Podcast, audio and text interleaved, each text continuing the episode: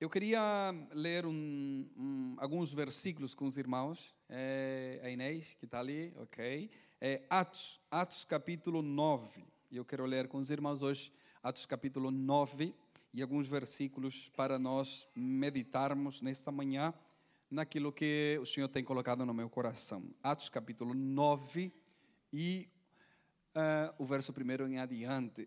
Diz assim: e Saulo, respirando ainda ameaças e mortes contra os discípulos do Senhor, dirigiu-se ao sumo sacerdote e pediu-lhe cartas para Damasco, para as sinagogas, a fim de que se encontrasse alguns deste caminho, quer homem, quer mulheres, os conduzisse presos a Jerusalém. E indo no caminho, aconteceu que, chegando perto de Damasco, subitamente o cercou um resplendor de luz do céu e caindo em terra, ouviu uma voz que lhe dizia: Saulo, Saulo, por que me persegues? E ele disse: Quem és, Senhor? Disse: O Senhor, eu sou Jesus, a quem tu persegues. Duro é para ti recalcitrar contra os aguilhões. E ele, tremendo e atônito, disse: Senhor, que queres que eu faça? E disse-lhe o Senhor: Levanta-te e entra na cidade, e lá te será dito que te convém fazer. E os homens que iam com ele pararam espantados, ouvindo a voz, mas não vendo ninguém. E Saulo levantou-se da terra e, abrindo os olhos, não via a ninguém. E, guiado pela mão, o conduziram a Damasco. E esteve três dias sem ver e não comeu nem bebeu. Amém? Glória a Deus. O nosso assunto de hoje vai ser esse aqui. É, você ainda não sabe. Amém? Você ainda não sabe. Será o nosso assunto de hoje. E isto vai andar aí por volta da ideia que nós temos um conhecimento limitado da nossa vida. Eu dizia para os irmãos na sexta-feira que o conhecimento da nossa vida é limitado. Né? Nós conhecemos é, o que nós vemos agora e o que está a acontecer agora. É, a, o nosso conhecimento da vida é limitado. Amanhã vai ser, ser revelado mais um dia e nós vamos conhecê-lo. Não conheço que está lá, não conheço ninguém que está lá ainda. Então, a cada dia que vai passando, vai se revelando ali para nós um dia e nós vamos conhecendo. E eu disse para os irmãos na, na sexta-feira, né, o nosso conhecimento da nossa vida é limitado, não é? é? E muitas vezes o conhecimento que nós temos, o conhecimento que chega até nós, é, muitas vezes é, é, é, induzido, é forçado, principalmente quando você assiste televisão, quando você assiste notícias, não é? Dependendo a intenção e o interesse do, do canal e da notícia que está a passar, eles vão forçando um conhecimento, vão induzindo um conhecimento e as pessoas vão aceitando aquilo que vão passando ali como uma informação e muitas vezes a informação nem é verdade, não é? Sempre há o interesse é, de trás de toda informação, né? Sempre há um interesse, seja pelo lado bom ou pelo lado mau, sempre há um interesse através de uma passa de informação, né? É, agora, é, eu eu vejo, né? Eu, eu recebo, eu vejo e recebo é, informações, né? De pessoas que mandam e mandam. É, e, e, eu sou sempre um pé atrás com isso. Você nunca vai receber uma mensagem minha como informação, né? Nunca, jamais. Você vai receber uma mensagem minha com um tipo de informação, não é? Porque porque nós precisamos analisar as fontes, precisamos analisar quem é que disse, quem é que escreveu, quem é que fez, né? Para depois é, vermos se realmente isso é verídico ou não. Né? Eu vejo muitas pessoas a passar né, informações e a postar e a repostar coisas, não é? é? E muitas vezes aquilo nem é uma fonte confiável para nós passarmos. É, então, é, a verdade é esta: de trás de toda informação há um interesse, seja bem ou seja mal. Amém? Sempre há um interesse. Então, o você, você ainda não sabe, que é o nosso tema de hoje, você ainda não sabe, trata-se, vai se tratar de perceber a nossa condição, a nossa, a nossa condição de, do desconhecido. Nós temos coisas que nós não conhecemos, ok? Não conhecemos. Então, isso vai andar por volta aí do desconhecido, do abstracto, não é?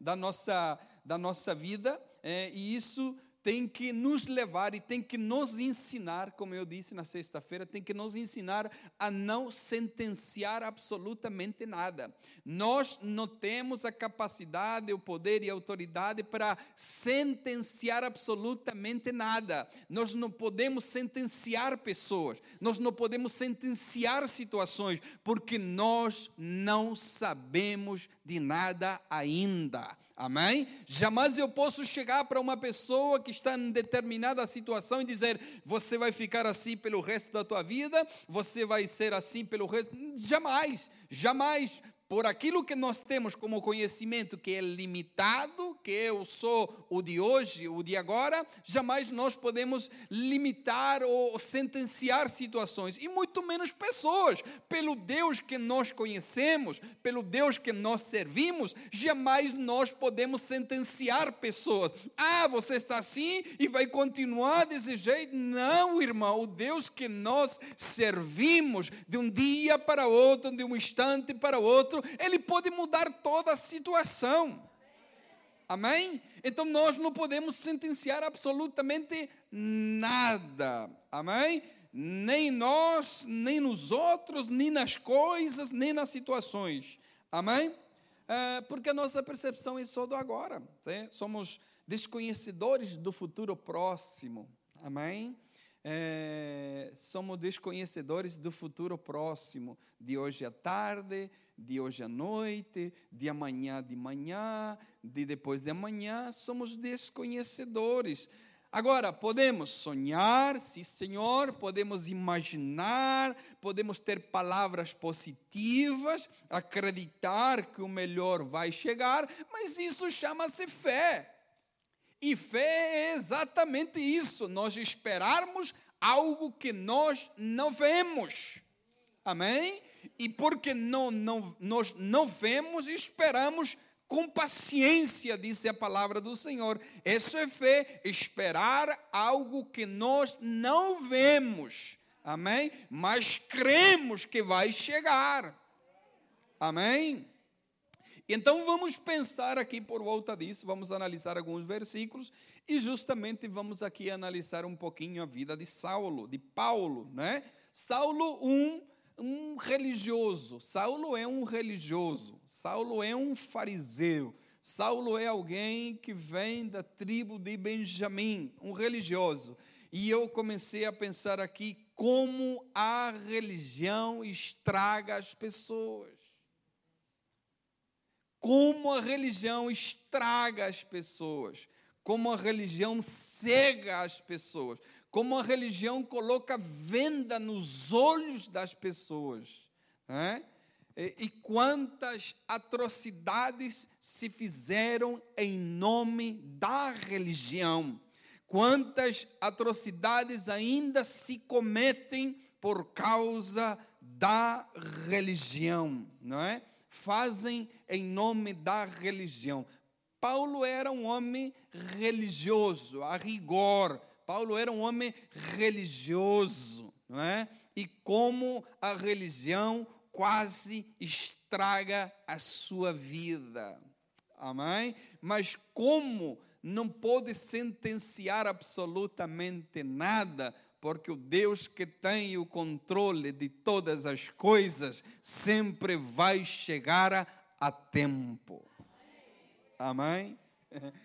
Então a religião tem estragado, tem estragado pessoas, tem estragado né, é, situações, é, e as pessoas têm perdido muitas vezes Jesus no templo, né, dentro do chamado igreja. Né? Lembra de José e Maria? Lembra de José e Maria? Mãe de Jesus e padrasto de Jesus. Né? Olha se tem um bom padrasto é José. né? Padrasto da humanidade, não é? Jesus vem de uma virgem, Maria, concebido pelo Espírito Santo de Deus, e então precisou ali de um homem, de um homem com todas as letras, que se pudesse fazer cargo do Filho de Deus. Que responsabilidade daquele homem cuidar do Filho de Deus. Tomar essa responsabilidade e cuidar do Filho de Deus. Mas eles um dia, o menino vai crescer e um dia eles vão ao templo, não é? Vão ao templo e eles vão voltar embora para casa. Quando eles voltam embora para casa, cadê o menino? Perderam ele. Perderam ele onde?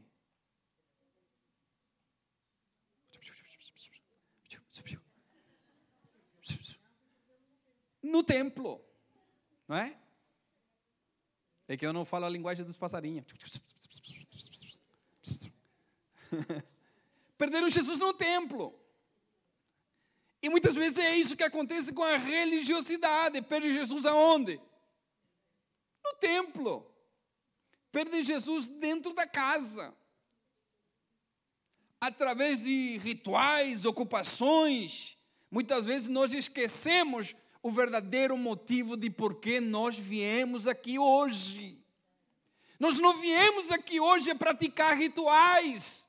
Nós não estamos presos a rituais. Nós viemos hoje porque queremos adorar e exaltar o nome de Jesus com toda a liberdade, com toda a sinceridade, com todo o nosso coração, com toda a nossa alma. Nós não queremos perder Jesus no templo. Nós queremos é nos encher dele neste lugar.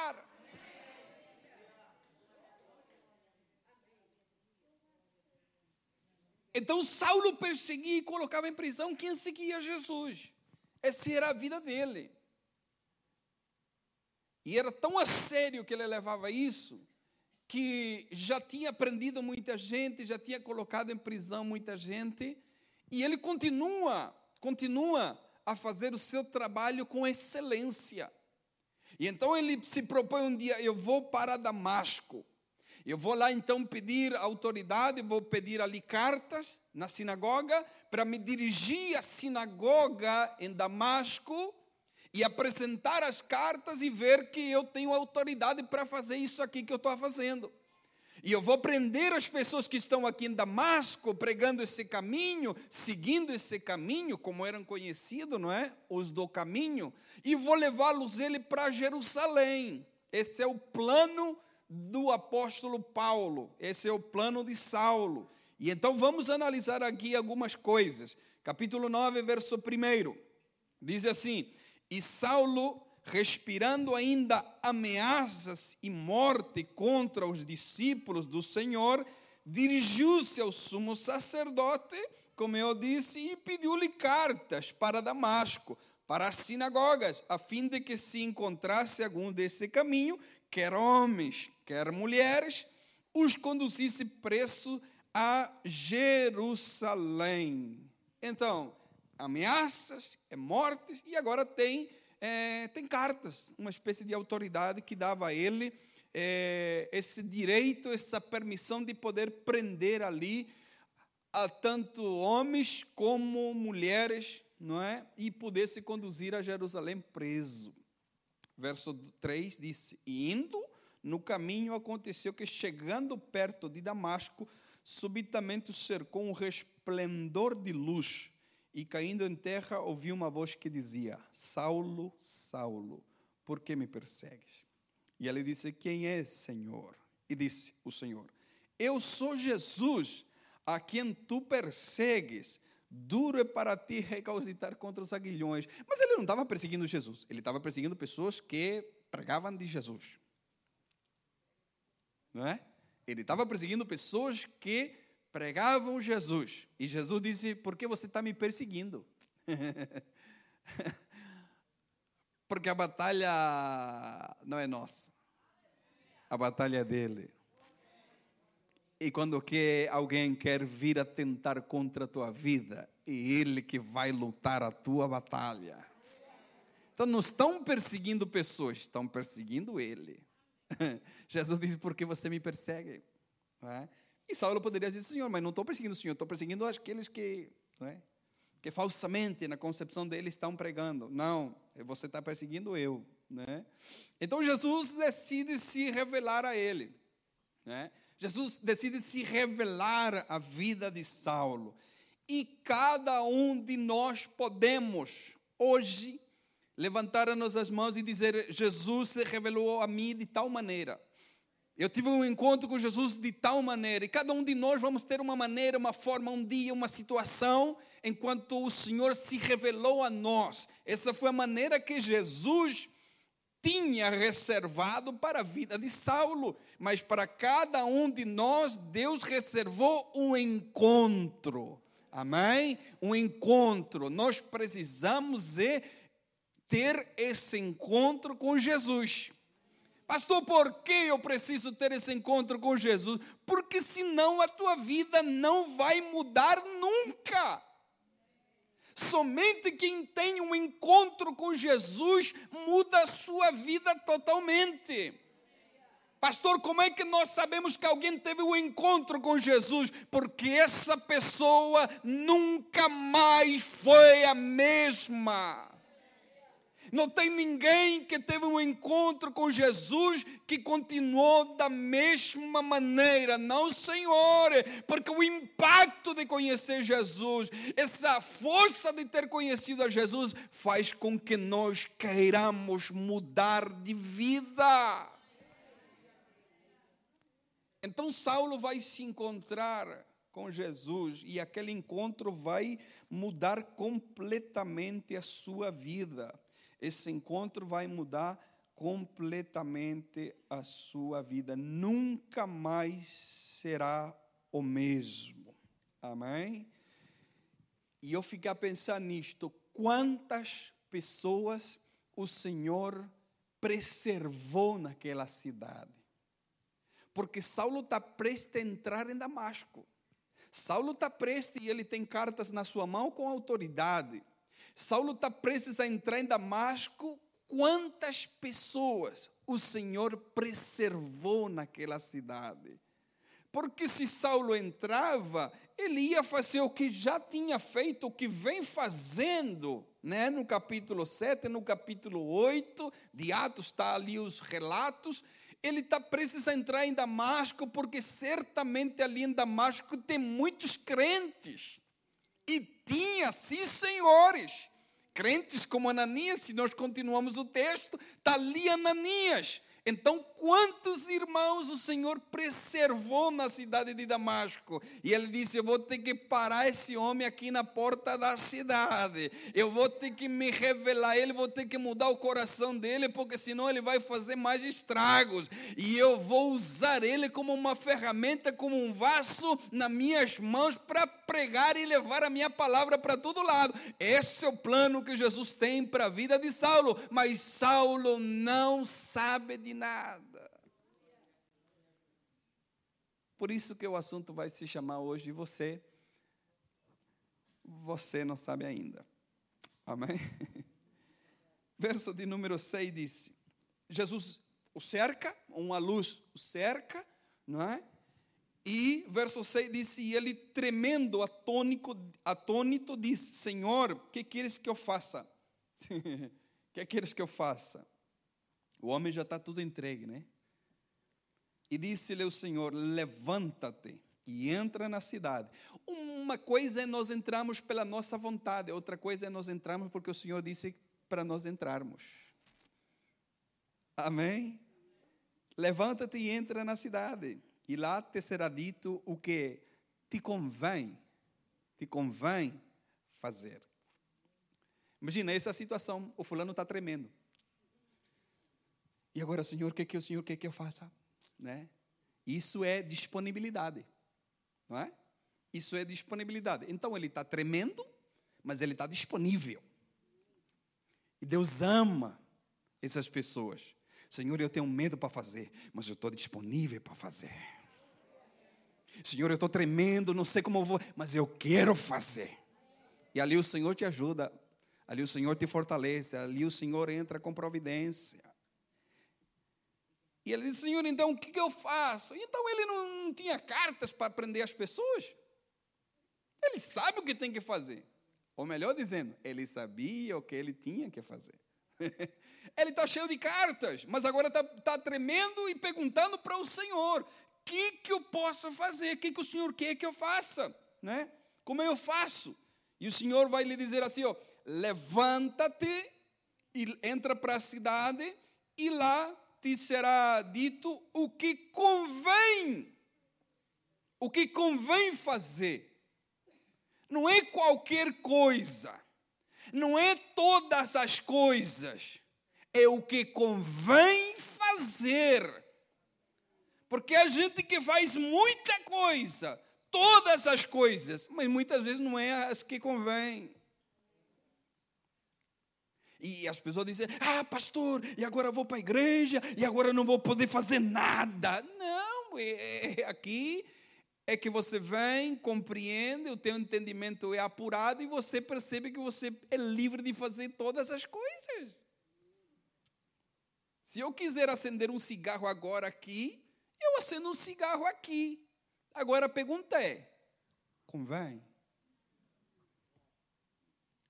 o apóstolo Paulo disse todas as coisas. Todas, todas, todas me são lícitas, mas nem todas me convêm. Então, olha isso.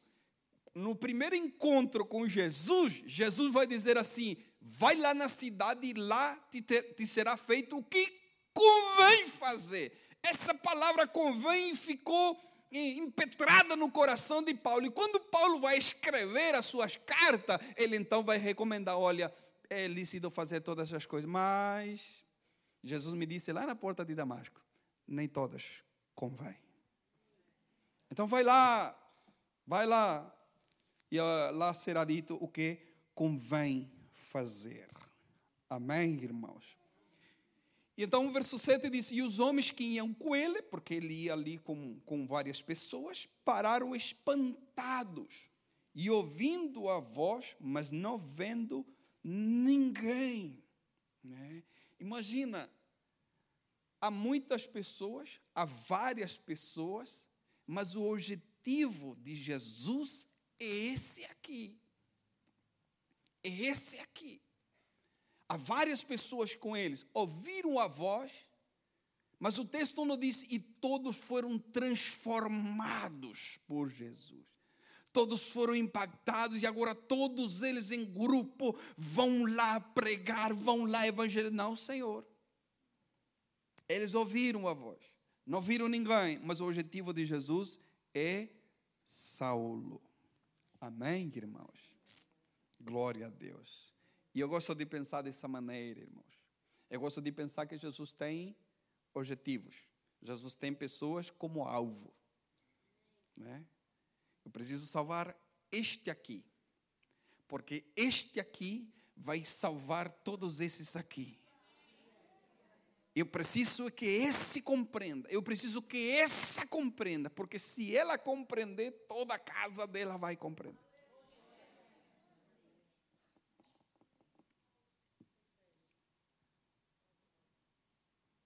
O interesse de Jesus é Saulo, a peça fundamental é ele. Né? Para aquilo que Jesus deseja fazer. Né? Escolhido, separado para algo poderoso em Deus. Mas ainda ele não sabe. Oito. Saulo levantou-se então de terra, abrindo os olhos, não via a ninguém, e guiando pela mão, se alguém estava guiando ele, é porque a pessoa que está guiando não está cego. É isso? Então o único que ficou cego é. Glória a Deus. Irmão, isso aqui é tremendo. Ai, Jesus, guiando pela mão, conduziram a Damasco. E esteve três dias sem ver e, e não comeu nem bebeu. Então concorda comigo que o único que ficou cego foi Saulo. Aquelas pessoas que o conduziram ouviram, mas não viram nada. E como não viram nada, não ficaram cegos. Quem viu e ouviu foi Saulo. Como ele viu, ele ficou cego. O resplendor de luz deixou-lo cego. Só que aqui é uma diferença muito grande. Quando o diabo te cega, é para te destruir, para te matar e para te deixar no chão. Quando o Senhor te cega, é para te restaurar, é para te levantar, é para te dar um novo entendimento, para te dar um chamado novo na tua vida e o nome dele ser glorificado através da tua vida. Deixa Deus te cegar. Oh, aleluia. Glória a Deus. Glória a Deus. Então ele se levanta cego. Ele está cheio de cartas, cheio de autoridade, está enxergando, está vendo, mas fora dos propósitos do Senhor.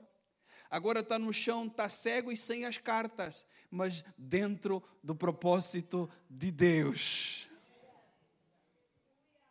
Eu vou te lembrar o que eu disse hoje antes de começar isto. Nós não podemos sentenciar pessoas. Porque mesmo no chão, caído, cego, cheio de poeira, Jesus está falando com ele. Aleluia. Então ele se levanta. E a grande pergunta é: e as cartas? Onde é que elas estão? As cartas que ele trazia, cheias de autoridade, onde elas ficaram? Irmãos, as cartas que davam-lhe autoridade, permissões para prender, para matar, para colocar na prisão, onde elas estão agora. E é disto que se trata esse assunto. É disto que se trata. Você ainda não sabe. Você não sabe ainda. Por quê? Porque há maiores cartas, guarda isso no teu coração. E se você não dá glória a Deus, eu vou-me embora. Há maiores cartas. As cartas mais poderosas não estão nas mãos de Saulo. as maiores cartas, as cartas mais poderosas na sua vida, não estão nas mãos. Saulo está cheio de epístolas, Saulo está cheio de cartas mas essas epístolas e essas cartas não estão nas suas mãos. Essas cartas e essas epístolas estão dentro do seu coração, mas ainda ele não sabe. Vou ficar. O homem está cheio de cartas, mas ele não sabe. Ele acha que as cartas estão nas suas mãos, mas as cartas estão no seu coração. Está lá Romanos, está lá Timóteo, está lá Tito, está lá Filemão, está lá todas as cartas. Mas Paulo ainda não sabe, mas vai chegar o tempo que isso será revelado na sua vida e ele nunca mais será o mesmo.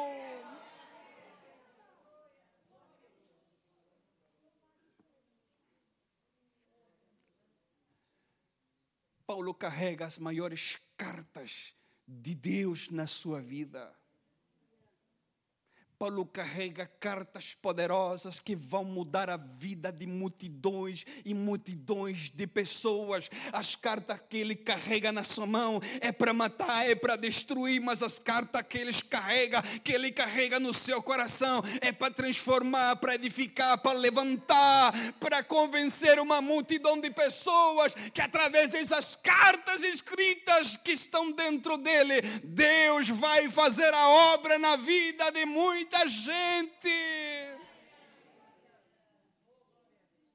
Martino Lutero, à luz de vela, escrevia e traduzia a Bíblia Sagrada, mas quando chega em Romanos, quando Romanos está dizendo: olha, aqueles que estão em Cristo, nenhuma condenação há, é a carta que vem de dentro do coração de Paulo, dirigida pelo Espírito Santo de Deus, uma carta poderosa que mudou a vida de muita gente, mas Paulo ainda não sabe.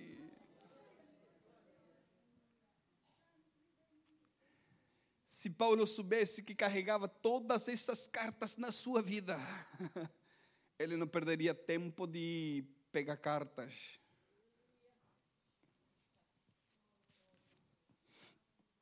E olha que ele escreve, 2 Coríntios, capítulo 3. 2 Coríntios, capítulo 3, verso 1. Glória a Deus. Glória a Deus. Deus é lindo, irmãos. Deus é tremendo. 2 Coríntios capítulo 3, verso 1 diz: Porventura, começamos outra vez a louvar-nos nós a nós mesmos, ou necessitamos, como alguns, de cartas de recomendação para vós, ou de recomendação de vós? Verso 2: Vós sois a nossa carta, escrita em nossos corações, conhecida e lida por todos os homens porque já é manifesto que vós sois a carta de Cristo, ministrada por nós e escrita não com tinta, mas com o Espírito do Deus vivo, não em tábuas de pedra, mas na tábuas de carne do coração. E é por Cristo que temos tal confiança em Deus, não que sejamos capazes por nós de pensar alguma coisa como de nós mesmos, mas a nossa capacidade vem de Deus, o qual nos fez também capazes de ser ministros de um novo pacto, de um novo testamento, não de letra, mas do Espírito, porque as cartas com a letra elas matam, destroem e colocam cristãos presos, mas a letra do Espírito Santo de Deus, nas cartas que estão dentro de nós, elas vivificam a nossa vida e o nome de Cristo é glorificado. Jogue fora as cartas e comece a entender as cartas que você tem dentro de você.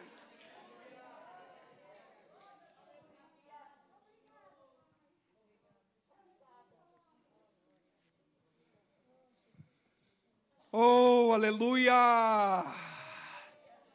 Irmão, o mais precioso da tua vida não está externamente à vista de todos os homens. O mais precioso da tua vida está lá dentro. Está dentro de você. Irmão, há um potencial enorme dentro de você. E a má sorte é que você veio aqui hoje. Porque até hoje você não sabia. Mas eu vim para te dizer: há um potencial gigantesco dentro da tua vida. Há algo poderoso de Deus dentro da tua vida. Você até hoje não sabia, mas Deus disse para te lembrar hoje: há um potencial gigantesco dentro da tua vida. Você até hoje não sabia, mas a partir de hoje você sabe. Deus deseja usar essas cartas que estão dentro da tua vida.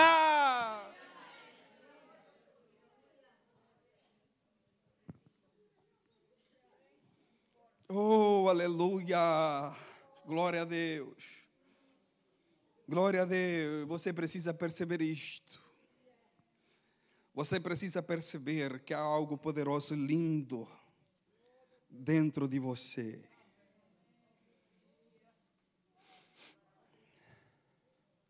Glória a Deus.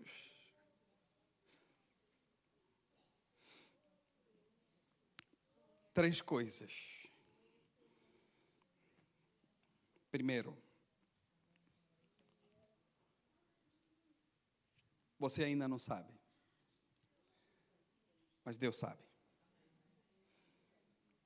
Você ainda não sabe, mas Deus sabe. E conforme aquilo que Deus sabe, Deus trabalha agora. Conforme aquilo que Deus conhece, aquilo que você tem, Deus trabalha agora.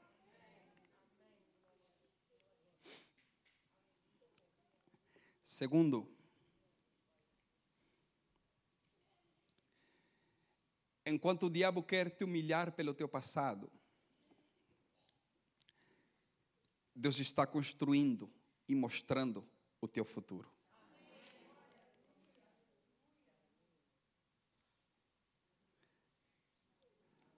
Terceiro, e eu sinto a glória de Deus nesse lugar hoje, irmãos. Meu Deus. Meu Deus.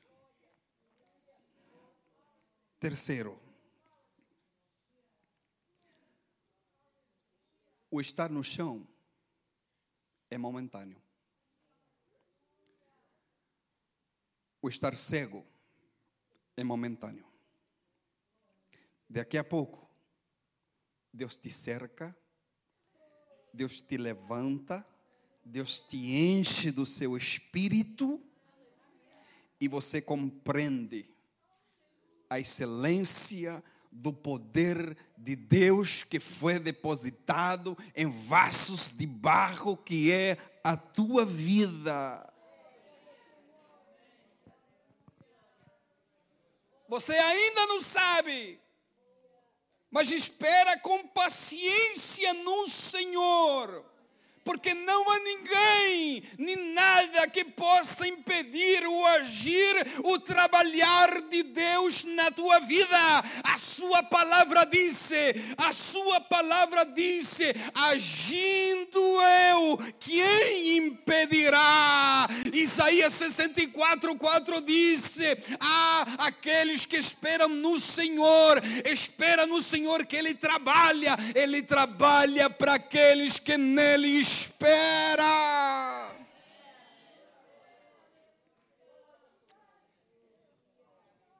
Vamos se colocar de pé. Glorifique o nome do Senhor. Exalte Ele nessa manhã. Você ainda não sabe, mas Deus já sabe. E conforme aquilo que Ele sabe, Ele trabalha, Ele age, Ele faz. Oh, glória.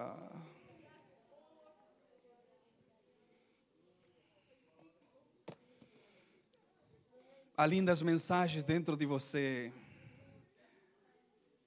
Há cartas poderosas dentro da tua vida. Há mensagens poderosas dentro de você. É tempo. É tempo de nós ouvirmos a voz do Senhor e dizer: Senhor, o que convém fazer? Senhor, o que convém fazer? Eu estou disponível, estou disposto. Eu estou disposto, Senhor, o que convém fazer. Glória a Deus. Glória a Deus. Glória a Deus. Oh, aleluia. Glória a Deus. Glória a Deus. Feche seus olhos e Comece a abrir a sua boca e comece a glorificar o nome do Senhor. Comece a soltar palavras de adoração a Ele nesta manhã.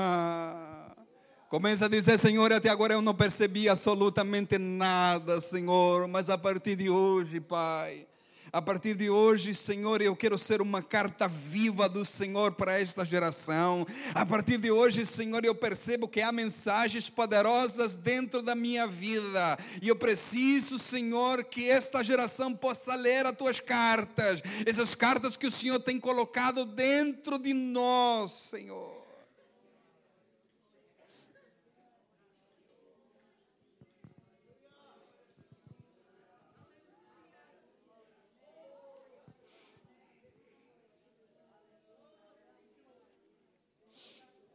Oh, glória!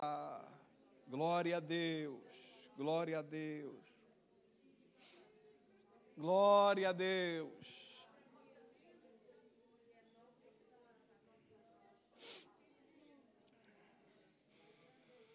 Bendito o nome do Senhor para sempre. Digno de receber glória, honra, louvor e adoração. Digno é o Senhor para sempre. Ah, Senhor, nós não sabemos, mas o Senhor sabe. Nós não sabemos, Senhor, mas o Senhor sabe. Nós ainda não sabemos, mas o Senhor já sabe. Nos ajuda, Pai. Ajuda teu povo, Senhor. Ajuda teus filhos. Ajuda tuas filhas, Senhor. A perceber, Senhor, a tua vontade, a ouvir a tua voz. A obedecer, Senhor, o teu comando. A obedecer a tua direção, Pai. Em nome de Jesus. Amém. E amém. E amém. Amém. Glória a Deus. Oh, aleluia. Glória a Deus. Glória a Deus. Glória a Deus. Louvado seja o nome do Senhor para sempre. Amém. Glória a Deus. Aleluia. Vamos orar. Vamos agradecer a Deus. Oh, aleluia. Que bom estarmos na presença de Deus. Que bom estarmos na presença de Jesus. Que bom estarmos na presença daquele que cerca o seu povo. Que cerca seu povo e dá entendimento. Que bom estarmos na Sua presença. Na presença daquele que sabe tudo, pode tudo e está em todos os lugares. Glória a Deus. obrigado, Senhor. Obrigado, Pai. Glória a Deus. Nós vamos orar. Vamos agradecer a Deus por esse dia. Vamos agradecer a Deus e que essa semana seja uma semana abençoadíssima. Amém. Que essa semana possa ser uma semana excelente. De boas notícias chegando na tua casa. Amém. Então nós vamos orar. Querido Deus e eterno Pai, obrigado Obrigado, Senhor, por esta manhã. Obrigado, Senhor, pelos teus filhos. Obrigado, Senhor, pelos louvores que nós podemos entoar a Ti, elevar a Ti, Senhor. Obrigado pela Tua palavra, Senhor. Obrigado, Senhor, pela Tua palavra. Obrigado, Senhor, porque nós sabemos que através da Tua palavra, Senhor, a Tua igreja, o Teu corpo é edificado, Senhor. Continua a nos ensinar, nos edificar através da Tua palavra. Continua, Senhor, a nos mostrar o caminho através da tua palavra. Pai, leva-nos em paz aos nossos lares, cerca-nos com teus cuidados. Que teus anjos, ao qual o Senhor ordena nosso respeito, que acampam ao redor nosso, esteja nos livrando de todo perigo e de todo mal. Pai, nos dá uma semana abençoada, nos dá uma semana, Senhor, na tua presença. Pai, e que no próximo encontro que nós tivemos aqui, Pai, possamos adorar e glorificar o Teu nome. Pai, despede o Teu povo em paz, na Tua paz, Senhor, em nome de Jesus. Amém e amém.